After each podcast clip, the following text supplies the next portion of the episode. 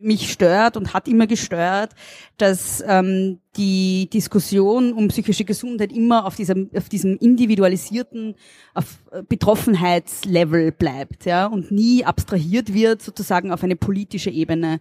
Und genau das wollte ich im Buch eigentlich machen. Ich wollte schon auch sozusagen meine eigene Geschichte einweben, dort, wo ich glaube, dass es sinnvoll ist für die größere Erzählung.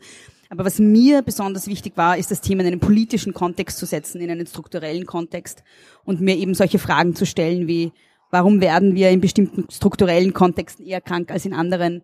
Warum werden manche Menschen eher krank als andere? Wie ist das Risiko verteilt in der Gesellschaft? Was hat das mit ja, unserem kapitalistischen System zu tun und was hat das mit unserem patriarchalen System zu tun? Hallo und herzlich willkommen bei Die Buch, der feministische Buchpodcast. Die Buch ist ein Podcast über Bücher von Frauen und Themen, die uns als Menschen bewegen, aus einer feministischen Perspektive. Für Bücherwürmer und Lesefaule, für FeministInnen und alle, die es noch werden wollen. Ich bin Sophia. Und ich bin Julia. Ja, hallo und herzlich willkommen. Wir sind Julia Ritter und Sophia Stanger von Die Buch, der feministische Buch-Podcast und wir dürfen heute eine Live-Veranstaltung und einen Live-Podcast aufzeichnen. Und zwar sprechen wir ja normalerweise in unserem Podcast über Bücher von Frauen aus einer feministischen Perspektive und hätten uns heute keine bessere Gästin dafür vorstellen können. Und zwar Beatrice Frasel dürfen wir heute interviewen und sehr herzlich begrüßen. Danke fürs Herkommen. Ja, danke für die Einladung. Es ist mir eine große Ehre, dass ihr mich ausgewählt habt für eure Buch Wien Veranstaltung. Es freut mich wirklich sehr. Ja, sehr gern. Du warst ja schon einmal bei uns zu Besuch und hast damals über Elfriede Jelinek gesprochen. Und heute sitzen wir wieder da auf der Buch Wien und heute bist du als Autorin da und stellst dein erstes Buch vor. Wie ist denn das jetzt so als Autorin bei der Buch Wien zu sein? Ja, es ist total aufregend, weil bis jetzt war ich immer nur als, als Gast da und ähm, ja, total spannend. Es ist auch die erste sozusagen öffentliche Veranstaltung mit meinem Buch. Also ich habe schon, ich habe natürlich schon Interviews und so gegeben, aber es ist zum ersten Mal, dass ich auf einer Bühne sitze damit. Also es ist sehr aufregend. Ja, also für alle, die Beatrice Frasel noch nicht kennen, du bist ja schon länger eine feministische Größe, würde ich mal sagen, in Österreich. Du hast auch einen eigenen Podcast, der heißt Große Töchter, der feministische Podcast für Österreich. Du hast Anglistik und Amerikanistik studiert, bist Kulturwissenschaftlerin, Geschlechterforscherin und Kolumnistin. Du beschäftigst dich mit allen verschiedenen Gender-Themen, aber eben auch mit psychischer Gesundheit und darum wird es heute gehen. Dein Buch heißt Patriarchale Belastungsstörung, Geschlecht, Klasse und Psyche, ist eben dein erstes Buch und 2022 im Heimon Verlag erschienen, ganz frisch vor zehn Tagen, glaube ich. Genau, am 15. November. Ja, psychische Gesundheit ist nicht privat, sondern politisch. So könnte man die Kernthese deines Buches zusammenfassen. Du ziehst da gesellschaftspolitische Ansätze heran, zum Beispiel den guten alten feministischen Grundsatz, das Private ist politisch und wendest ihn unter anderem auf das Thema psychische Gesundheit an. Du forderst ein Umdenken in Sachen psychischer Gesundheit, weil das sehr oft als ja, Privatsache und Luxusproblem behandelt wird, was es aber nicht sein sollte. Und hast auch einige sehr konkrete Forderungen, wie man die Situation in Österreich auch für Betroffene und auch die aktuell vielleicht noch nicht betroffen sind, verbessern kann. Da kommen wir dann noch drauf zu sprechen. Vielleicht, ähm, wenn jemand, der uns gerade zuhört, sich selber in einer Krise befindet, wo kann man sich denn Hilfe holen? Was gibt's denn für Anlaufstellen, wo man sich hinwenden kann?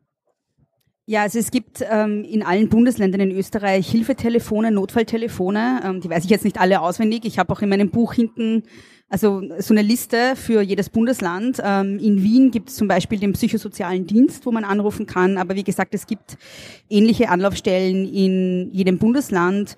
Ähm, Im größten Notfall kann man natürlich auch ins nächstgelegene Krankenhaus fahren. Ähm, und dann gibt's noch natürlich auch so Einrichtungen wie den Psychologinnenverband, die auch ein Hilfetelefon haben. Es gibt von der Stadt Wien zum Beispiel ähm, das Corona-Hilfetelefon. Es gibt ähm, dann natürlich auch den Psychotherapeutinnenverband, wo man anrufen kann, um sich ähm, Psychotherapie zu organisieren. Das ist in Österreich nicht immer ganz einfach. Da kommen wir wahrscheinlich auch noch drauf zu sprechen. Aber es gibt in jeder in jedem Bundesland Notfalltelefonnummern und wie gesagt, also ich habe die alle auch in meinem Buch aufgelistet, also da vielleicht am besten einfach nachlesen, weil es bringt jetzt wahrscheinlich auch wenig, wenn ich die ganzen Telefonnummern auch untersage. Aus deiner eigenen Perspektive, warum war es dir denn ein Anliegen, dieses Buch zu schreiben? Ähm, ich bin ja auch sehr aktiv auf Social Media Und äh, gerade da ist das Thema psychische Gesundheit ein sehr großes, ähm, wird sehr oft thematisiert. Ähm, auch sehr reichweitenstark thematisiert und mich stört und hat immer gestört, dass ähm, die Diskussion um psychische Gesundheit immer auf diesem, auf diesem individualisierten auf Betroffenheitslevel bleibt, ja, und nie abstrahiert wird sozusagen auf eine politische Ebene. Und genau das wollte ich im Buch eigentlich machen. Ich wollte schon auch sozusagen meine eigene Geschichte einweben, dort, wo ich glaube, dass es sinnvoll ist für die größere Erzählung aber was mir besonders wichtig war, ist das Thema in einen politischen Kontext zu setzen, in einen strukturellen Kontext und mir eben solche Fragen zu stellen wie, warum werden wir in bestimmten strukturellen Kontexten eher krank als in anderen? Warum werden manche Menschen eher krank als andere? Wie ist das Risiko verteilt in der Gesellschaft? Was hat das mit ja, unserem kapitalistischen System zu tun und was hat das mit unserem patriarchalen System zu tun? Das hat es mir auch sehr anschaulich gemacht. Es ist eben nicht nur das Sachbuch auf ganz abstrakter Ebene und eben auch nicht nur der ganz persönliche Ratgeber, das kannst du machen, so in die Richtung, sondern es verknüpft eben beides. Ähm, du erzählst auch über deinen eigenen Weg zu einem kassenfinanzierten Psychotherapieplatz. Da gab es ganz schön viele Hürden. Welche gab es denn da und welche Schlüsse hast du dann auch aus dieser eigenen Erfahrung gezogen?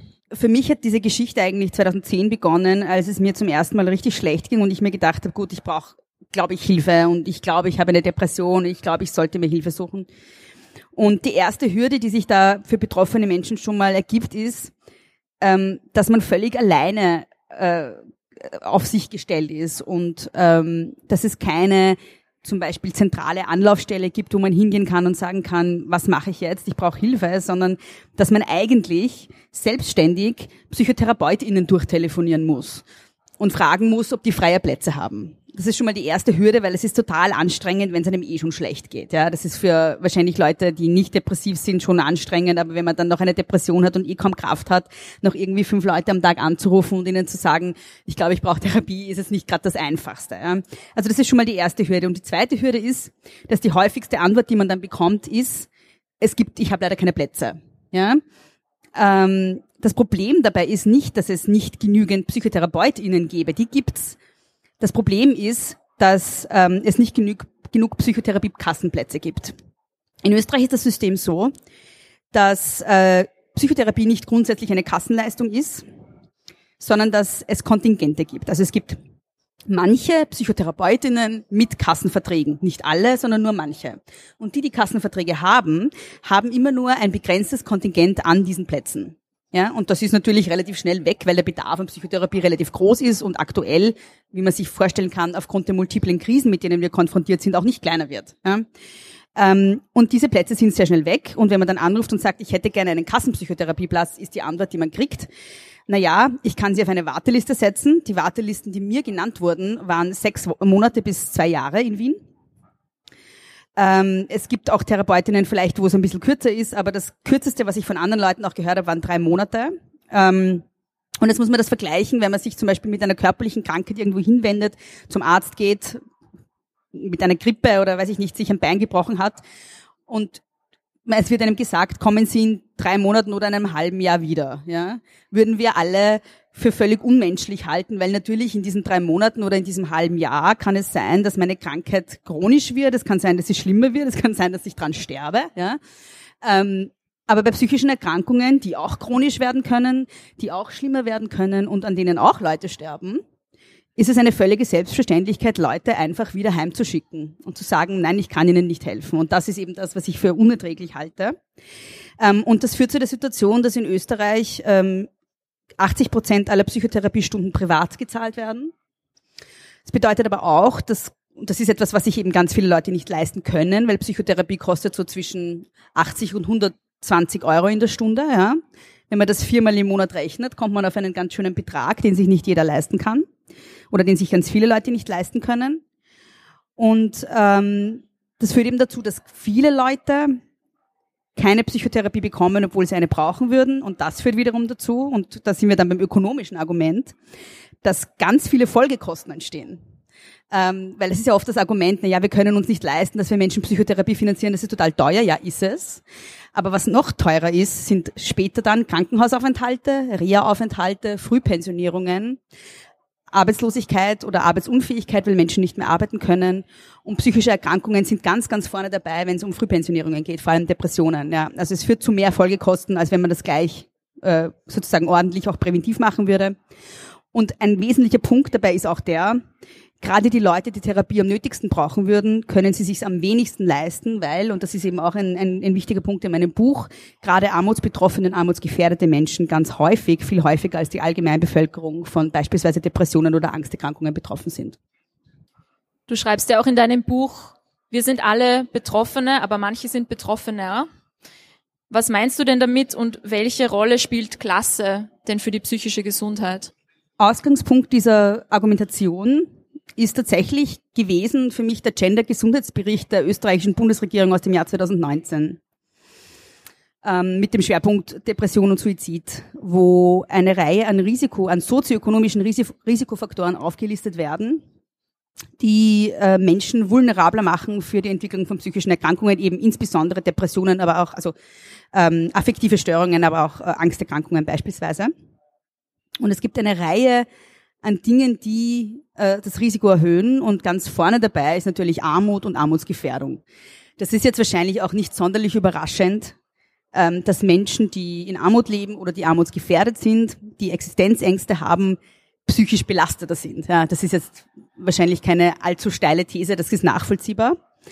Ähm, es gibt auch eine Reihe von anderen Faktoren, die dazu beitragen. Das sind so Dinge wie prekäre und atypische Beschäftigungsverhältnisse. Wahrscheinlich auch nicht überraschend, wenn jemand ähm, prekär arbeitet, wenn jemand keinen sicheren Job hat, kein sicheres Einkommen hat. Auch das ist natürlich belastend.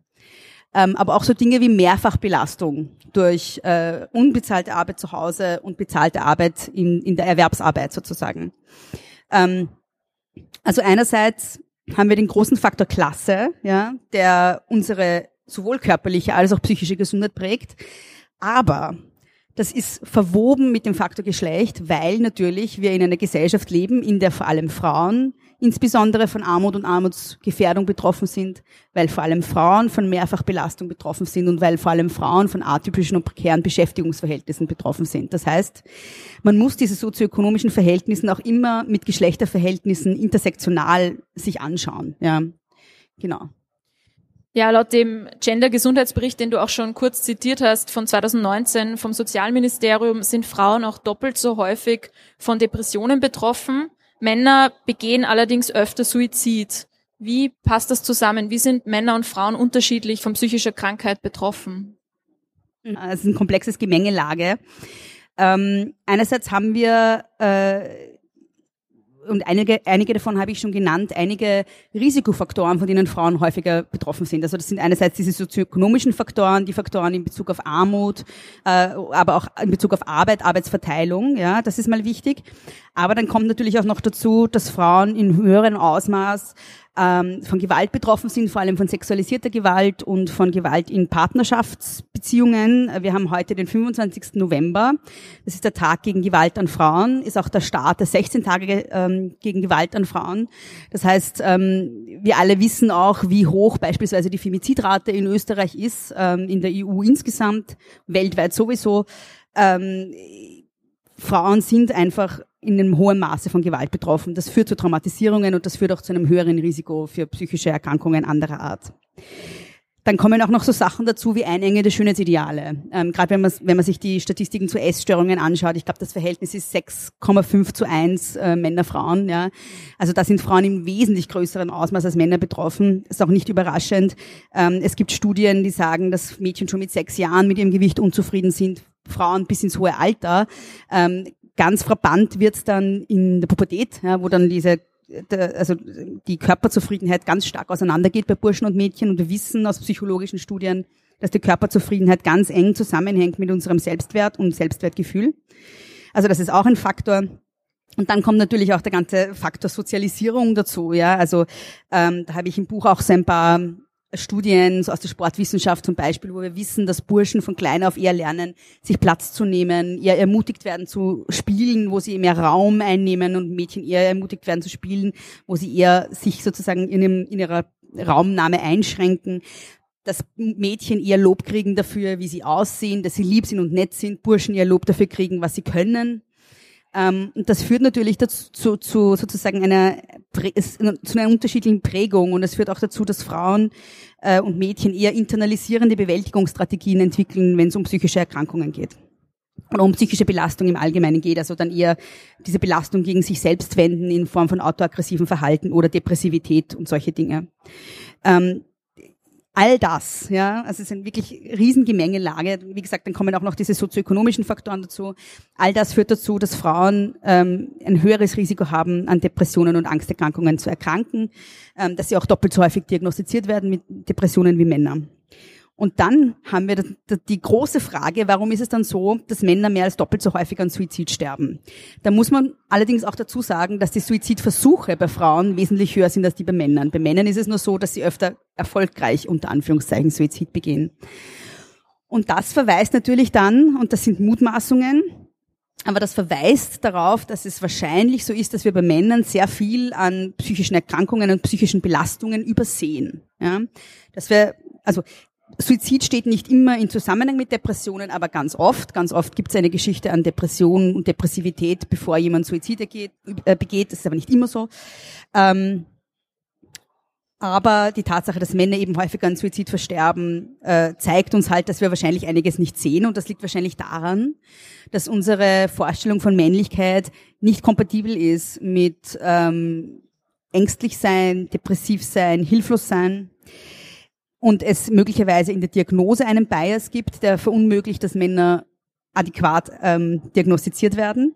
Aber es liegt wahrscheinlich auch daran, und da sind wir wieder beim Thema Sozialisierung, ähm, dass Männer sich seltener Hilfe suchen. Das wissen wir auch aus der somatischen Medizin. Männer gehen seltener zum Arzt. Männer sorgen sich schlechter um die eigene Gesundheit.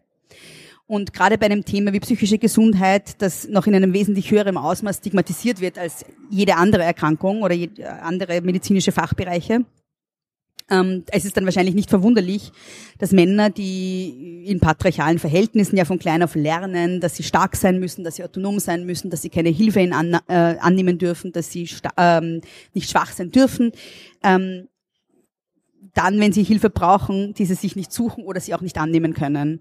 Und das führt dazu, dass Männer häufig an Suizid sterben. Da habe ich dir jetzt eine sehr kurze Frage mit sehr langer Antwort, mit sehr komplexer Antwort ähm, gestellt. Aber es zeigt im Prinzip auch, dass Feminismus vor allem auch Männern die Chance gibt, eben verletzlich zu sein und sich Hilfe zu suchen, dass das eben für alle gut wäre und dass das nicht nur die Frauen profitieren würden, sondern eben auch die Männer davon. Und dass das Patriarchat alle Geschlechter betrifft, halt unterschiedlich. Also mir ist es beim Lesen oft so gegangen, ähm, dass ich richtig wütend wurde. Und ich habe auch, wir tauschen uns ja immer aus, was wir gerade so lesen und wir haben es ja gleichzeitig gelesen und haben uns dann auch immer so Nachrichten geschrieben, so, ah, hast du das schon gewusst? Und wir beschäftigen uns beide ja viel eigentlich mit feministischen Themen. Aber für mich waren da nochmal ganz viele Fakten drinnen, die mich eben wirklich wütend gemacht haben. Also Ungleichheitsfaktoren, ich denke, den, den Gender Pay Gap kennen wahrscheinlich viele also der Unterschied im Einkommen zwischen Männern und Frauen, aber auch, du schreibst über den Gender Wealth Gap, also der Unterschied im Vermögen äh, zwischen Männern und Frauen, was geerbt wird, was dann auch die ökonomische Unabhängigkeit macht, aber eben auch zum Beispiel die, die Altersarmut und dass Frauen so stark von Altersarmut betroffen sind. Ähm, im Vergleich zu Männern, gerade eben, wenn sie zum Beispiel dann Pensionistinnen sind. Und das ist natürlich ein, sind alles Rahmenbedingungen, die ja auch dann zur psychischen Gesundheit beitragen oder eben nicht beitragen. Ja, genau. Also der Gender Pay Gap wird ja mittlerweile ganz oft thematisiert. Der Gender Wealth Gap, das habe ich von der Katharina Mader gelernt, eine Ökonomin an der WU Wien, die sich ganz viel mit feministischer Ökonomie auseinandersetzt, wird viel zu wenig thematisiert, obwohl er eigentlich noch wichtiger ist, weil ganz viele Frauen arbeiten eben im Niedriglohnsektor oder Teilzeit oder beides. Ähm, das heißt, das Geld, das sie verdienen, geht sofort direkt wieder in laufende Ausgaben. Ja, also es, es gibt kaum eine Möglichkeit, sich was anzusparen das Vermögen, das man hat, ist, macht den großen Unterschied, ja, was man sich dann tatsächlich leisten kann. Ja. Ähm, und das kann in, in vielen Fällen bedeuten, kann ich mir eine neue Waschmaschine leisten, wenn sie eingeht. Ja. Also das kann solche Sachen bedeuten, das kann aber auch bedeuten, kann ich mir eine Eigentumswohnung leisten in anderen Fällen. Ja. Ähm, und dann kommt natürlich auch noch dazu, dass Vermögen etwas ist, was vermehrt wird. Ja. Und wenn man sich den Vermögensgap anschaut, sind wir in Österreich bei 30 bis 40 Prozent. Das wird sehr mangelhaft nur erhoben, ja, aber es ist ein, es ist ein massiver Unterschied zwischen Männern und Frauen. Und beim Pensionsgap sind wir aktuell bei 41,7 Prozent. Das heißt, Frauen in Österreich kriegen 41,7 Prozent weniger Pension als Männer. Das ist echt ein Wahnsinn. Also ich finde den, den Gender Pay Gap, der ist eh schon eine Frechheit an sich, glaube ich, mit den äh, circa 18 Prozent. Aber dass der so hoch ist und trotzdem äh, diese so wenig thematisiert wird, äh, ja, hat mich echt nochmal erschreckt. Hallo. Kann es sein, dass ihr gerne Podcasts hört? Hab ich's mir doch gedacht. Das trifft sich gut, denn mein Name ist Beatrice Frasel und ich mache einen Podcast. Und der heißt Große Töchter. Alle zwei Wochen lade ich ExpertInnen, WissenschaftlerInnen, AutorInnen, JournalistInnen und AktivistInnen ein, um mit ihnen über feministische Themen zu sprechen. Egal, ob es um den Gender Pay Gap geht oder um Periodenarmut oder um Schwangerschaftsabbrüche, alle Themen aus dem Bereich Gleichbehandlung, Frauenpolitik und Feminismus sollen bei Große Töchter einen Platz haben. Und zusätzlich dazu gibt es dann noch kürzere Kommentarfolgen, die heißen Bär Senf und in ihnen gebe ich, wie der Name schon sagt, meinen Senf ab, denn ich muss mich halt auch immer wieder aufregen. Wenn ihr findet, dass das gut klingt, na dann hört doch mal rein. Große Töchter-podcast.at oder überall dort, wo man Podcasts hören kann auf Apple Podcasts, auf Spotify oder auf Google Podcasts oder wo ihr eben diesen Podcast gerade hört. Große Töchter, der feministische Podcast für Österreich. Ich freue mich auf euch. Ich möchte noch mal auf das Thema Gewalt gegen Frauen zu sprechen kommen, eben weil heute dieser traurige und trotzdem wichtige Tag ist. Du hast kurz die Femizide erwähnt, aber wir wissen ja, dass Männer und Frauen ganz unterschiedlich von Gewalt betroffen sind und dass Frauen oft Gewalt erleben, vor allem auch über längere Zeit hinweg und sehr oft durch enge Bezugspersonen, Familie und Partner, Ex-Partner. Irgendwie logisch, dass sich das auch auf die psychische Gesundheit auswirkt, aber vielleicht kannst du da noch ein paar Worte dazu sagen. Ja, also tatsächlich geht die Gewalt meistens von Partnern oder Ex-Partnern aus. Ähm, und ich sage auch deshalb bewusst beides, weil es gerade meistens der Moment der Trennung ist, der gefährlich ist. Während wir medial ganz oft diese Femizidfälle äh, thematisiert sehen oder hören, ähm, wird ganz oft ausgeblendet, dass das nur die allerhöchste Spitze des Eisberges ist. Ich weiß jetzt gar nicht, bei wie vielen Femizidfällen wir heuer jetzt schon sind in Österreich, aber auf jeden Fall ist die Zahl enorm. Und man muss immer mitdenken, dass das wirklich nur die oberste Spitze des Eisberges ist und dass Gewalt in Partnerbeziehungen nicht bei Femiziden beginnt. Ja, also das, die entstehen nicht im luftleeren Raum. Das ist wahrscheinlich eh nicht überraschend, aber man muss auch ganz wichtig dazu sagen, dass Gewalt nicht bei körperlicher Gewalt beginnt.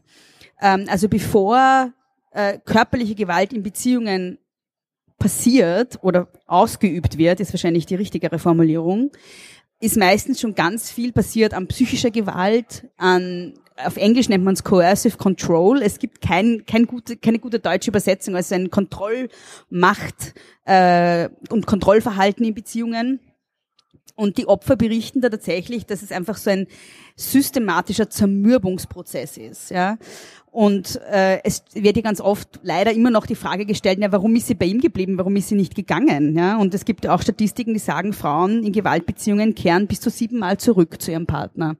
Und ganz viele Menschen verstehen nicht, warum sie das tun, ja, wenn sie doch Gewalt erfahren. Und da gibt es natürlich einerseits die ökonomische Abhängigkeit. Ja. Wir haben vorhin schon über die ökonomischen, über die ökonomische Situation gesprochen, in der viele Frauen sind. Aber es ist auch eben ganz wichtig und das wird oft nicht mitgedacht, die psychische Abhängigkeit und der psychische Zermürbungsprozess, der, der also der körperlichen Gewalt dann vorausgeht. Ja. Also bevor sozusagen eine Frau in einer Beziehung geschlagen wird, wurde sie schon so klein gemacht, dass sie nicht mehr entkommen kann, ganz oft. Ja.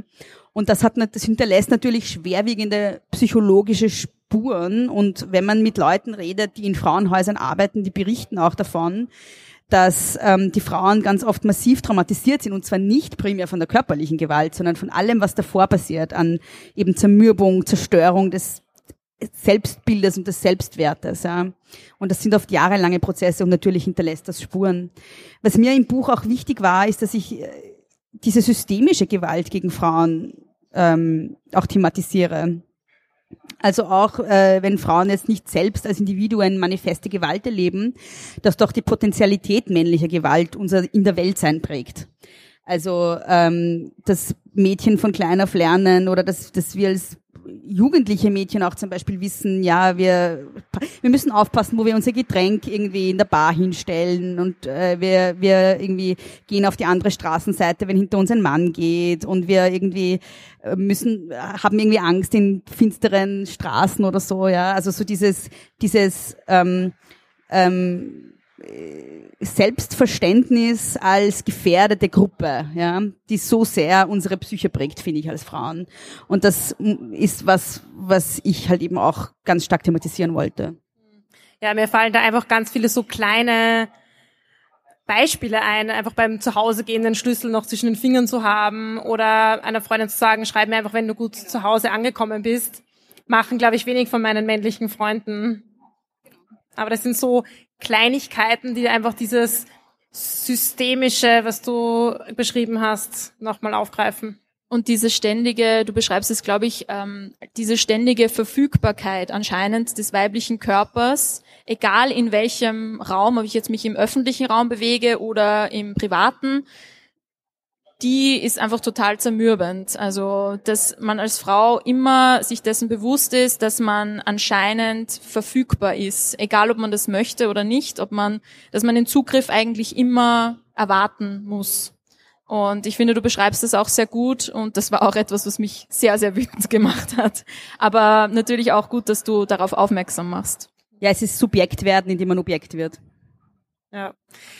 Ich äh, traue mich ja fast gar nicht, äh, das Thema anzusprechen, ähm, aber ich glaube in dem Fall ähm, gehört irgendwie auch Kommt dazu. jetzt. Corona. Ähm, aber einfach, weil das auch so ein kleines Brennglas war zum Thema psychische Gesundheit und auch zum Thema Geschlechtergerechtigkeit. Nicht und, nur ein kleines. Ja, ein ich wollte es ordentliches. ein bisschen, ich wollte es nicht zu laut sagen, nicht, dass uns die Leute davonrennen, wenn wir das ansprechen. Aber ähm, gerade im Lockdown haben sich ja gewisse Genderstrukturen wieder total verstärkt und auch die psychischen Krankheiten sind in die Höhe gerastelt. Warum? vielleicht muss man mal ganz zu Beginn feststellen, ähm, wir sprechen über psychische Gesundheit und psychische Erkrankung gerne als etwas, was ähm, oder als über psychische Erkrankung gerne etwas, was zufällig intrinsisch aus Individuen heraus entsteht, ohne dass es in einem breiteren systemischen oder strukturellen Zusammenhang steht. Und wenn wir uns jetzt anschauen, was die Corona-Krise oder die Krisen, irgendwie hat ja zu mehreren Krisen geführt, ähm, mit der psychischen Gesundheit der Gesamtbevölkerung gemacht hat, dann sehen wir, dass das nicht wahr sein kann, weil äh, die Strukturen offensichtlich dazu geführt haben, dass Menschen in wesentlich stärkerem Ausmaß an, unter Schlafstörungen leiden jetzt, unter Depressionen leiden und unter Angststörungen leiden. Das ist mal das Erste, was man feststellen kann. Also es muss irgendwas mit dem System zu tun haben, in dem wir leben, sonst wird sich nicht durch systemische Veränderungen unsere psychische Gesundheit verändern.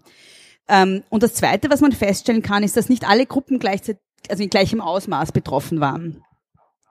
Und da haben wir gesehen, dass es vor allem junge Menschen sind, unter 24, ähm, Menschen mit geringem Einkommen, ähm, Menschen, die alleine leben, also einsame Menschen und Frauen. Ähm, und ich werde jetzt mal auf Letzteres zu sprechen kommen. Ähm, ganz viele der Risikofaktoren, die ich vorhin genannt habe, die dazu führen, also der vor allem der sozioökonomischen Risikofaktoren und der arbeitsbezogenen Risikofaktoren, die dazu führen, dass Frauen einem größeren Risiko ausgesetzt sind, haben sich während Corona verstärkt. Deshalb spreche ich auch von Corona so als eine Art Brennglas. Also die Mehrfachbelastung wurde schlimmer, weil Frauen neben der Erwerbsarbeit und neben der unbezahlten Reproduktions- und Haushalts- und Kinderbetreuungsarbeit, die sie sowieso leisten, dann sozusagen noch zusätzlich Homeschooling betreuen mussten, neben, also so quasi am Küchentisch, neben irgendwie Laptop offen und Erwerbsarbeiten, dann irgendwie die Kinder daneben betreuen, die gerade Hausarbeiten schreiben, so. Ähm, ganz oft haben Frauen dann auch noch die Betreuung und Pflege von kranken und alten Angehörigen übernommen. Das wurde davor ausgelagert, schlecht bezahlt an andere Frauen. Die sind weggefallen durch Corona, durch die Lockdowns und auch die Großeltern als Betreuungspersonen sind weggefallen. Dann wurde es unbezahlt von Frauen innerhalb von Familienstrukturen übernommen. Das heißt, die Mehrfachbelastung ist massiv gestiegen. Und wenn man äh, vor allem mit Müttern gesprochen hat, vor allem während der ersten beiden Lockdowns, die waren alle, also ich sage das jetzt wienerisch, das würde man sagen, die sind am Zahnfleisch dahergerät. Ja? Also so, die waren alle am Limit. Und ähm, das ist kein Zufall. Dann kommt noch dazu, dass während der erst, des ersten Lockdowns 80 Prozent der Arbeits also der neuen Arbeitslosen, der Leute, die entlassen wurden, Frauen waren. Ähm, Frauen sind ganz oft die in Firmen und in Unternehmen, die äh, eben nicht Vollzeit angestellt sind, sind ganz oft die, die eher so atypisch beschäftigt sind und das waren dann ganz oft die ersten, die gehen mussten. Die auch ganz oft ähm, von sich aus unter Anführungszeichen Stunden reduziert haben, um zu Hause Kinder zu betreuen. Das heißt, was wir da haben ist äh, ein Wegfallen von Einkommen. Ja, ich habe vorhin schon gesprochen darüber, wie massiv ähm, sozioökonomische Verhältnisse und vor allem unsere, unsere ökonomische Situation auch reinspielt in unsere psychische Gesundheit. Das heißt, die Situation, die ökonomische Situation von Frauen wurde prekärer, ähm, die Arbeitsbelastung wurde höher, ähm, ja, und das waren so, glaube ich, so die zwei Hauptfaktoren, die dazu geführt haben, dass Frauen äh, psychisch einfach enorm belastet waren durch diese Krisen. Hm. Ja, und mir hat so ein bisschen gezeigt, wie fragil eigentlich die Gleichberechtigung ist, wo wir, die wir uns vielleicht schon in, in manchen Bereichen als normal gedacht haben. Eine Sache habe ich jetzt noch vergessen, weil das auch gerade heute relevant ist an diesem Tag, weil halt der 25. November ist, ist das natürlich auch, also natürlich ist das falsche Wort, aber das auch die häusliche Gewalt extrem gestiegen ist während der Lockdowns. Ja. Also wir haben da auch ein sehr un, äh, un also es ist ein sehr, wie soll ich sagen, eine sehr ungünstige, eine sehr ungünstige ähm, Gemengelage an verschiedenen Faktoren gehabt, die dazu geführt hat, dass Frauen äh, noch in einem höheren Maße an Gewalt, also von Gewalt betroffen waren ähm, äh, und das und noch dazu in einer Situation waren, wo sie ihren, ihren Tätern nicht entkommen konnten. Und das war natürlich auch ein Faktor, den ich jetzt vorhin vergessen hatte. Ja, wir haben jetzt über sehr viele Faktoren gesprochen, die dazu führen, dass manche Menschen ein höheres Risiko haben als andere an, psychischer, an psychischen Krankheiten zu erkranken. Eine Erklärung gibt's noch, die auch sehr stark vertreten wird und zum Beispiel eben, wenn es um die Entstehung von Depressionen geht. Wir möchten jetzt einen kurzen Disclaimer machen. Wir sind jetzt keine Medizinerinnen, auch keine Psychologinnen und wir können jetzt auch nicht sagen, welche Behandlung für welche Person am geeignetsten ist oder wollen auch überhaupt keine Empfehlungen abgeben, was jetzt die Einnahmen von zum Beispiel Antidepressivum angeht. Aber du schreibst eben in deinem Buch auch über das Thema chemisches, biologisches Ungleichgewicht im Gehirn und Medikamente nehmen und weist auch darauf hin, dass es sehr wichtig ist, sich zu dem Bereich gut zu informieren und deshalb wollen wir auch darüber sprechen. Kannst du uns kurz mal erklären, was ist denn mit dieser These gemeint, chemisches Ungleichgewicht im Gehirn und was ist die Folge von dieser These? Ja, es ist sehr, ein sehr, sehr komplexes Thema und es ist auch total schwierig, das kurz zusammenzufassen. Aber, aber was wichtig ist, und das hast du eh schon gesagt, ist, dass es, dass nichts von dem, was in dem Buch steht oder was ich hier sage, irgendeine Empfehlung sein sollte. Ja. Was mir wichtig war, ist, dass eben wieder die politische Komponente. Ja? Also dass die Tatsache, es, es ist kein Zufall, welche Ideen von psychischer Erkrankung und welche Entstehungstheorien ähm, popularisiert werden und welche nicht. Gerade die These vom chemischen Ungleichgewicht, ähm, es gibt keine, keinen wissenschaftlichen Beleg dafür, bis heute nicht. Ähm, erst im Juli, ähm, das war nachdem das Manuskript für mein Buch schon fertig war, das heißt, es ist gar nicht mehr ein Buch, aber ist eine große Metastudie rausgekommen, die eigentlich ähm, die Idee vom chemischen Ungleichgewicht quasi widerlegt hat. Ja. Also eine Metastudie ist eine große Studie, die ähm, alle relevanten Studien zu dem Thema zusammenfasst, von Joanna Moncrief. Und im Grunde ist das, hat sich das fachlich auch, glaube ich, schon ziemlich rumgesprochen, sozusagen, dass das keine, keine wissenschaftlich haltbare These mehr ist. Es ist aber trotzdem die These, die in, in der Populärkultur und in der, in, in der veröffentlichten Meinung über Depressionen vor allem immer wieder wiederholt wird. Also es ist ein chemisches Ungleichgewicht im Gehirn. Und ähm, mein sozusagen wichtigster Punkt ist, dass das auch eine Strategie der Individualisierung vom psychischen, psychischem Leid ist. Also das ist wieder ein, Es entsteht aus einem Individuum heraus. Ähm, es muss das Individuum für sich lösen, beispielsweise indem es alleine in Psychotherapie geht, alleine Medikamente nimmt. Ähm, und es ist nichts, wo wir irgendeine gesellschaftliche Verantwortung hätten. Und ich will auf die gesellschaftliche Verantwortung aber pochen und auf die strukturellen Aspekte und auf die politischen Aspekte.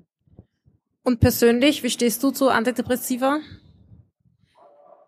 Ich nehme selbst Antidepressiva, ähm, habe schon sehr viel durchprobiert, habe eine sehr ambivalente Haltung dazu, ähm, eine sehr auch eine kritische Haltung dazu, ähm, weiß aber auch, dass sie in bestimmten Situationen notwendig sind. Also und ich kann auch an der Stelle nicht mehr sagen als meine persönliche Erfahrung damit. Ja. Also ich bin, wie gesagt, keine Psychiaterin.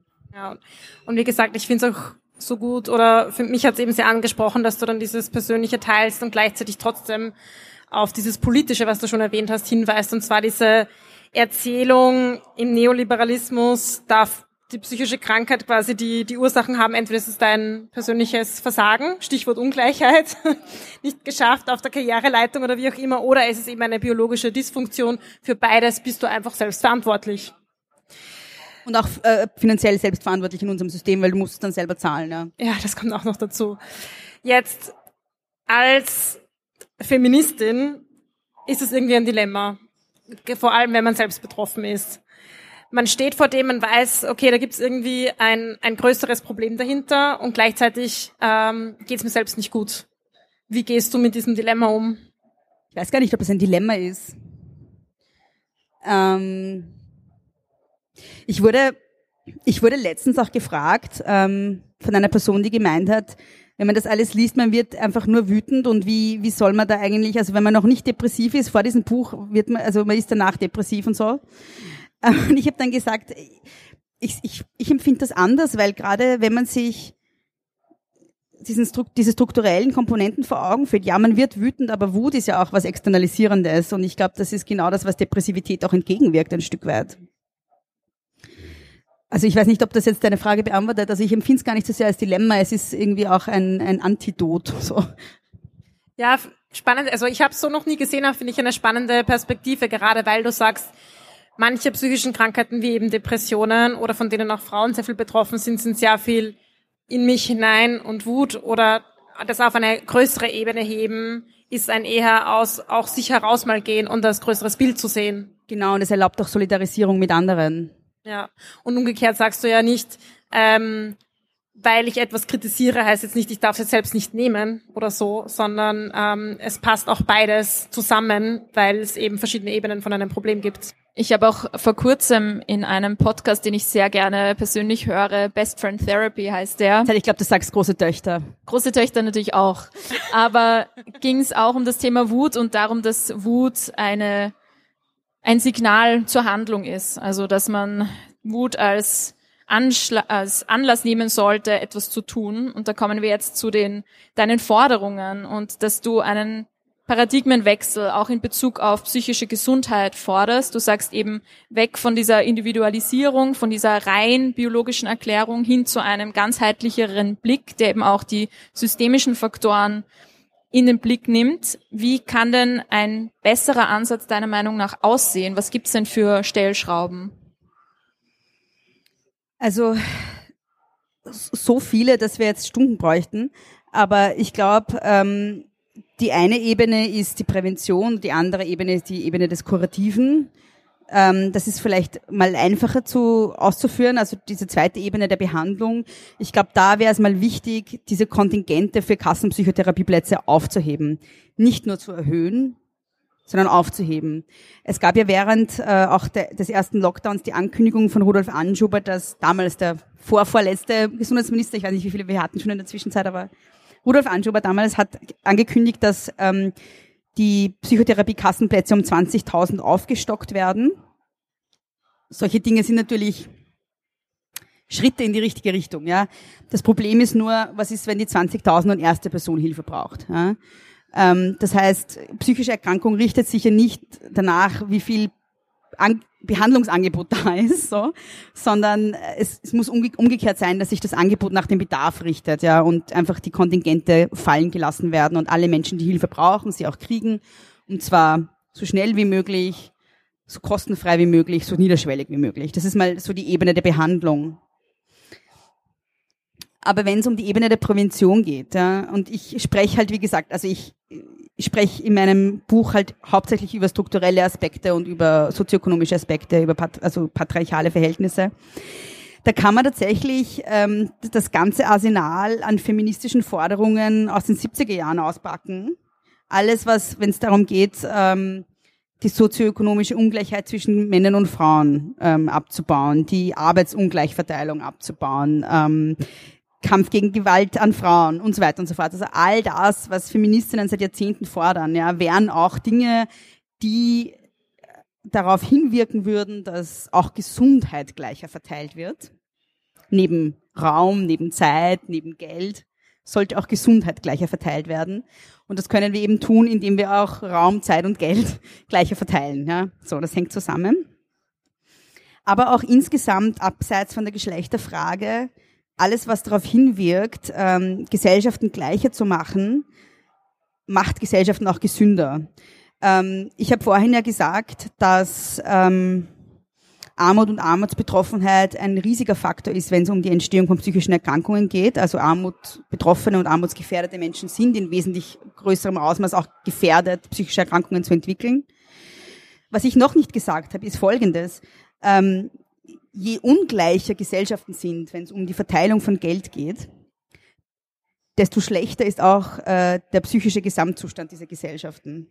Das war für mich in der Recherche zum Buch besonders erstaunlich, weil nicht nur, also in ungleichen Gesellschaften nicht nur die Armen betroffen sind von schlechterer psychischer Gesundheit, sondern auch die, die mehr haben. Das heißt, Reiche in ungleicheren Gesellschaften sind kränker als Reiche in gleicheren Gesellschaften. Also alles, was darauf hinwirkt, Gesellschaften gleicher und fairer zu machen, wirkt darauf hin, dass es uns besser geht. Um kurz nochmal einzuhaken, weil das ist, wirkt so ein bisschen, also wenn man sich nicht ganz durchdenkt, irgendwie unglaublich. Aber woran liegt denn das, dass diese Ungleichheit sozusagen für alle schlecht ist eigentlich?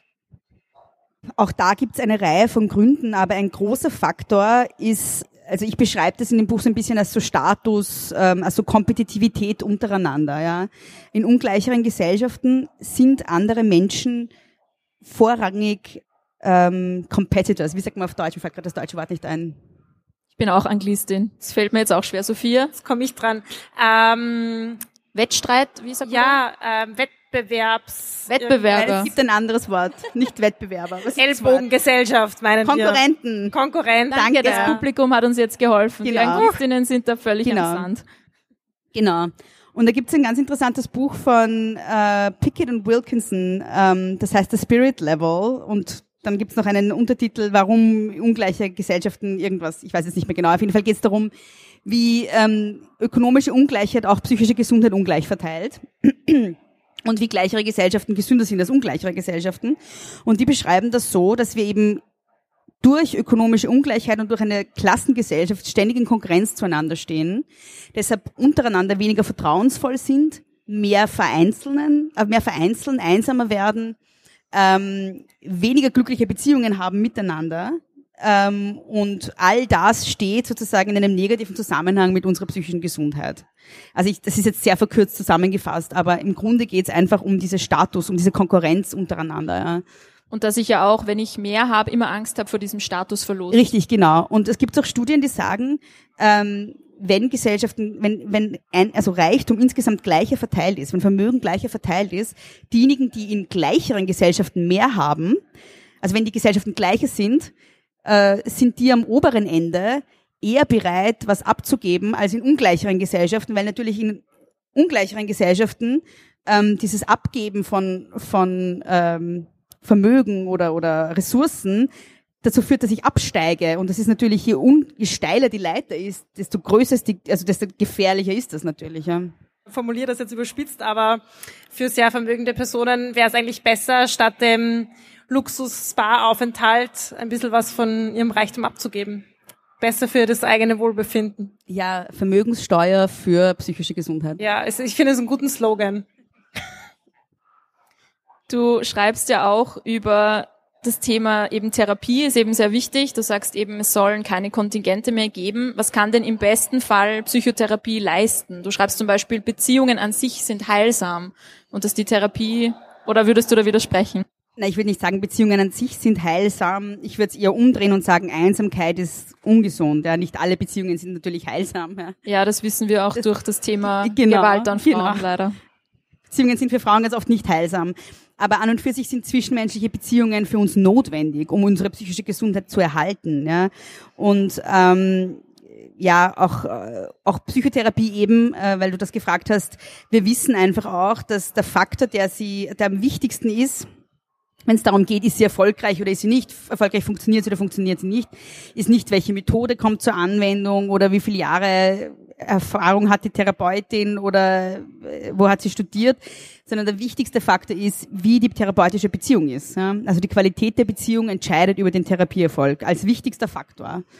Und ähm, genau, ja, also das ist äh, äh auch insofern relevant, weil und das, das passt dann wieder zusammen mit dem Thema Neoliberalismus und Vereinzelung, weil wir auch wissen, dass wir immer einsamer werden als, als Gesellschaft und wir auch wissen, wie gesundheitsgefährdend Einsamkeit ist. Und zwar nicht nur für unsere psychische Gesundheit, sondern auch für unsere körperliche Gesundheit. Und dazu passend, man liest auch auf Instagram immer den Hashtag Self-Care und wir sollen anfangen, uns um selbst zu kümmern, wir sollen Dankbarkeitstagebücher schreiben und viel an die frische Luft gehen. Du schreibst das auch in dem Buch. Was hältst du denn von dem Schlagwort Self-Care auch in diesem Zusammenhang mit dem Thema Individualisierung? Ja, auch da bin ich sehr ambivalent, weil einerseits ist es natürlich wichtig, sich um sich selbst zu kümmern, ja, aber es ist, glaube ich, noch wichtiger, sich umeinander zu kümmern tatsächlich, ja. Ähm, und also wenn man sich so Erhebungen anschaut, also da gibt's da gibt's so eine ganz arge Erhebung aus den USA, das wird, glaube ich, alle paar Jahre durchgeführt, wo Leute gefragt werden, wie viel enge Freunde haben sie. Und vor ein paar Jahren waren das noch so drei, vier Leute. Mittlerweile ist die häufigste Antwort null. Die meisten Leute haben null enge Freunde. Gleichzeitig sehen wir, ähm, dass Familienzusammenhänge immer mehr auseinanderfallen. Ja, vor ein paar Jahrzehnten haben die Leute noch irgendwie zusammengewohnt mit Oma und Opa und Papa und Mama und irgendwie drei Generationen unter einem Dach.